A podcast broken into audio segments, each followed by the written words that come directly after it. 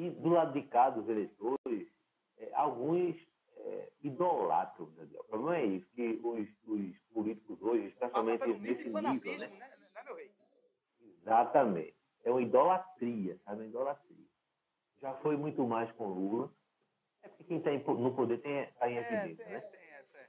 Foi muito mais com, com Lula. A gente não acredita. Não, se ele me disser que ele fez aquilo, eu não acredito. Ele está equivocado, né? É. Os desmandos das coisas que houve. E agora também com, com o nosso presidente, né? Também. Então, acho que tudo que faz é certo, né? Que não tem erro nenhum. É a infabilidade presidencial. Isso não existe, né? Não existe. É, Meu lindo reverendo, e na verdade, isso é o passapano dos verdadeiros problemas sociais que nós estamos vivendo. Vamos falar a verdade. Ninguém fala do processo social, da tragédia social das pessoas mais pobres, dos subempregos, do processo da ausência de infraestrutura do país, a saúde que é um caos onde você vai, o ser humano, o cidadão brasileiro paga seus impostos quando chega no hospital, fica lá nos corredores, abandonado, tem que ter um amigo ou conhecer um médico, um enfermeiro para dar um tratamento digno daquele que já paga. Então, os grandes problemas das nossas tragédias sociais, acometidas pelos aqueles que estão no poder, que tem que dar um- um- um exemplo, na verdade, de tratativa social, daquilo que eles prometem nas eleições, não fazem. E aí, o qual é o passapano?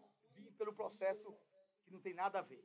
Peraí, eu vou entrar aqui nesse segmento aqui, religioso, isso aqui é o que vai encobrir as minhas mazelas. Eu estou falando para todos.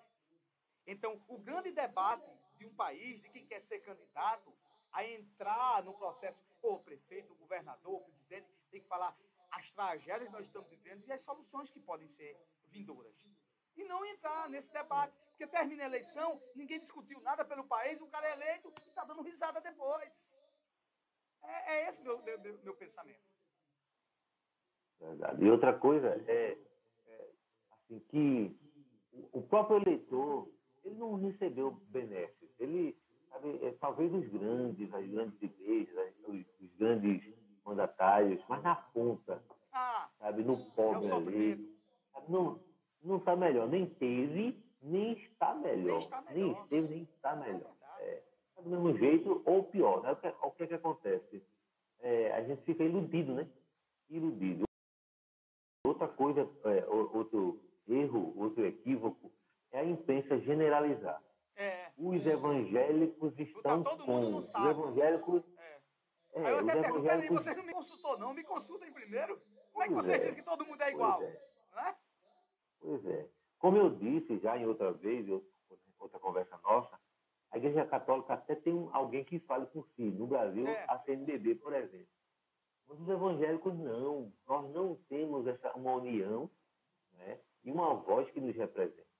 Eu disse e repito, Silas Malafaia não nos representa, não representa a voz da igreja toda. É verdade. Uma reunião que houve agora da Igreja Presbiteriana, isso teve a ver com uma denominação, a Igreja Presbiteriana do Brasil. Veja bem, a IPB só, não diz respeito à Igreja Presbiteriana Unida, a Igreja Presbiteriana Fundamentalista, A a Igreja. Presbiteriana Conservadora, a Igreja Presbiteriana Independente, a Igreja Presbiteriana do Brasil. Brasil, a IPB. Só, olha Só. só. Verdade. Nem, ó, a gente não tem uma voz nem que responda a todos os. Você tem uma ideia Verdade. porque há uma diversidade até nisso. Então, a, a, a imprensa joga contra os evangélicos também. Quando ela põe na conta dos evangélicos alguma, por exemplo, algum, é, é, alguma mania que o, o representante né, que é político, que ela acha que nos representa, E aí bota a matéria, Os os evangélicos. evangélicos fazem É absurdo isso. é, Absurdo nada dos evangélicos. Nada, porque não, a gente não tem essa, essa representabilidade. E a grande imprensa faz isso, né? Que muitas vezes leva né, a, esse, a, a esse eterno esticar de cordas, colocando um de um lado e um do Hum. outro. Isso é uma miserabilidade. E eu acho que agora, a gente Aí já falando tem- isso é um início. Isso. Já tem gente nos odiando. É. Como eu disse a você, a gente estava sendo sentenciado, a Igreja Veterana do Brasil, antes da reunião. É, não tem nem a reunião a gente ainda. já decidido A alguma decisão coisa, não tava já nem estava feita. A decisão não tinha É, nem sido exatamente. transcorrida. Não é? Porque se estabeleceu uma relação de ódio, né? É verdade. Então, quem, quem não é a favor do governo que está, odeia os evangélicos, sem nem conhecer a realidade. É, não sabe o que está acontecendo. As igrejas de, As igrejas que trabalham com conscientização deixam o seu povo livre, livre. Essa sim, é para votar naquilo que, não é? que eles acham que devem votar. Da questão de foro íntimo, né? da sua própria percepção, da sua própria interpretação da realidade. Não posso obrigar, nem posso, nem tenho, nem tenho autorização nem da denominação, de Deus, nem da Bíblia para forçar ninguém a votar em ninguém. A igreja deve falar em política? Deve, mas a questão generalizada, com conscientização, mas não política partidária, não é, incentivando é, é, segmentos, sabe? Não, não guinando por segmentos. Ela deve falar das questões prementes, a pobreza, a desigualdade, sabe? o socorro.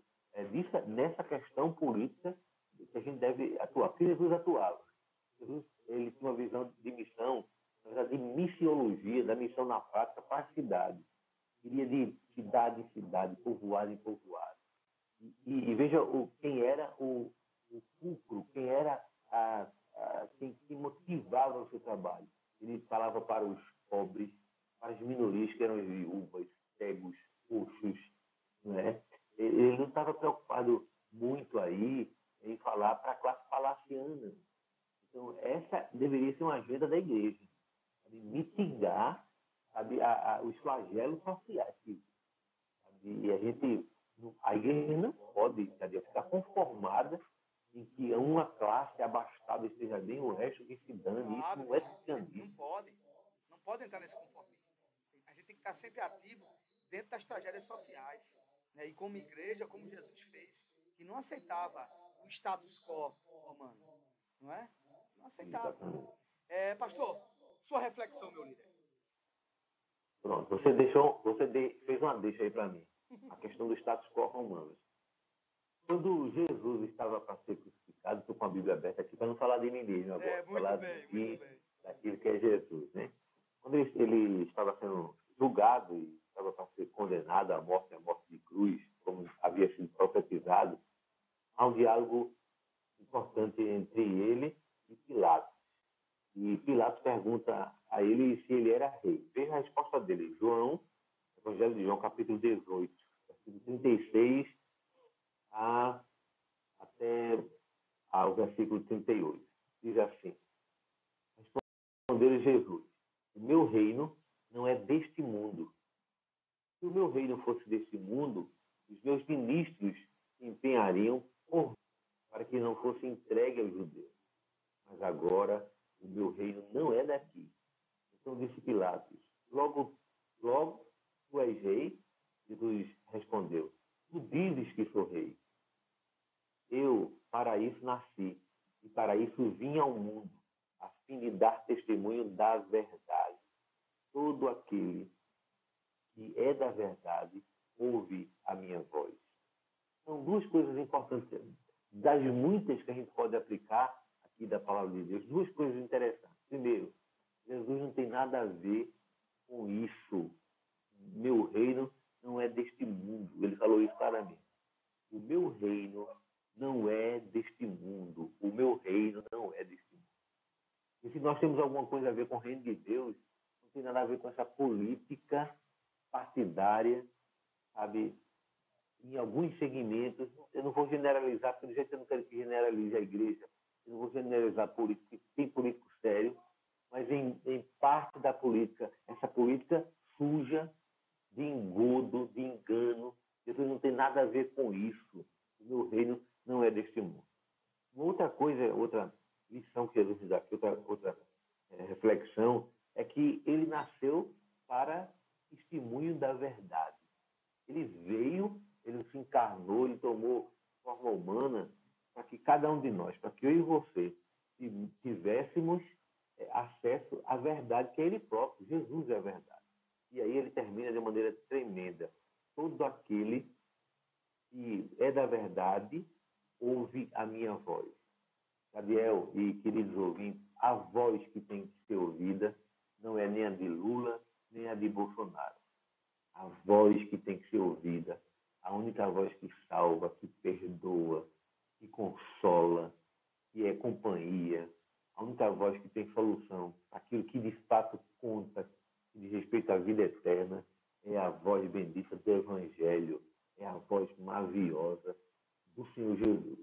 Então, ouçam menos e com bem menos paixão essas vozes enganosas né? e ouçam a voz do Evangelho, a voz bendita do Senhor Jesus. Foi isso que o próprio Jesus nos ensinou. Deus abençoe a todos, em nome de Jesus.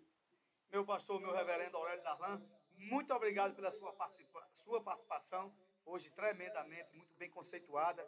A gente tem que falar das coisas que acontecem no nosso mundo, que a gente não vive numa ilha. Então, muito obrigado pela sua disponibilização em mais um programa Pare Pense. Deus abençoe você e sua família. Um abraço, meu querido. Um grande abraço. Estivemos aqui agora com o nosso reverendo Aurélio Darlan, pastor presbiteriano, que ele é bacharel em teologia, licenciado em filosofia, pós-graduado em teologia filosófica, mestre em divindade e é pastor da primeira igreja do Juazeiro, na Bahia. Um abraço, meu irmão. Fica na paz.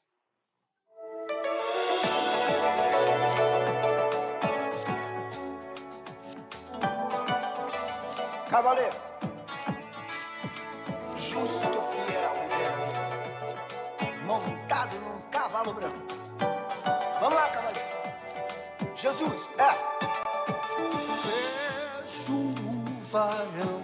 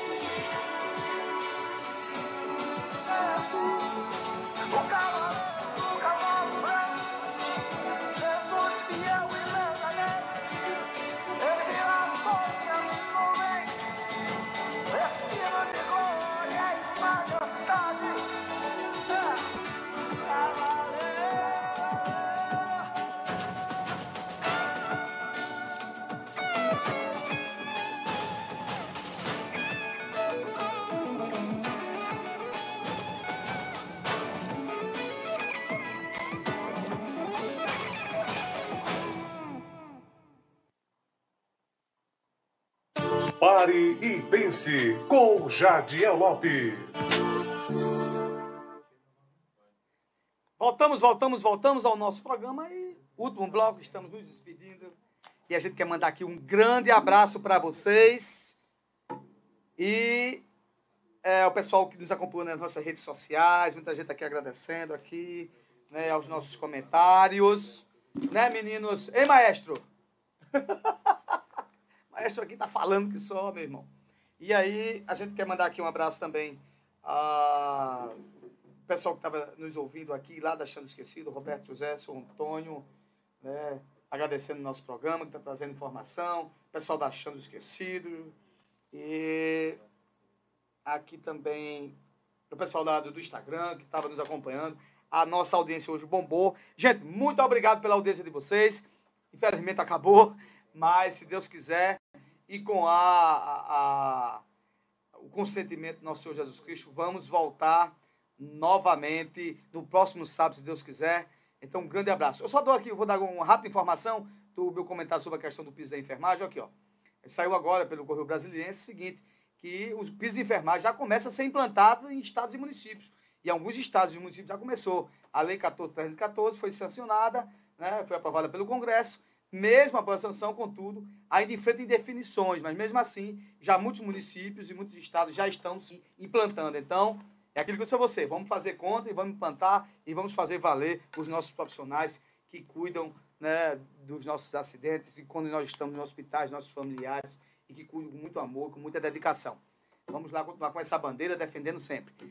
Deus abençoe vocês. Muito obrigado a todos que nos acompanham, que estavam nos acompanhando. Você que perdeu é, o programa, não pôde escutar, vai ter lá os cortes, os cortes do Fala durante toda é, a semana. Vai estar lá cortes do Fala Jadiel, do programa Paripense. A gente vai estar lá nas nossas redes sociais. E saibam, este é aquele que vos fala. Esse é que não silencia a voz para aqueles que não têm.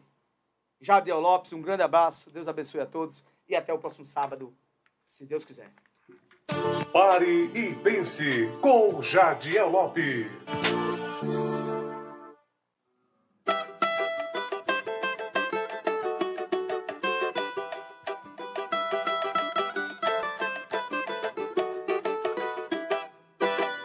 Ele vai subir novamente lá no morro, apertando mão em mão, pedindo voto de novo. A rapaziada já sabe que é o ladrão do dinheiro do povo. Toda a favela já sabe que é o ladrão do dinheiro do povo. Quando ele está em campanha, diz que vai resolver toda a situação. Depois que está eleito, adianta seu lado e dá aquela banana para o meu povão. Perde a credibilidade.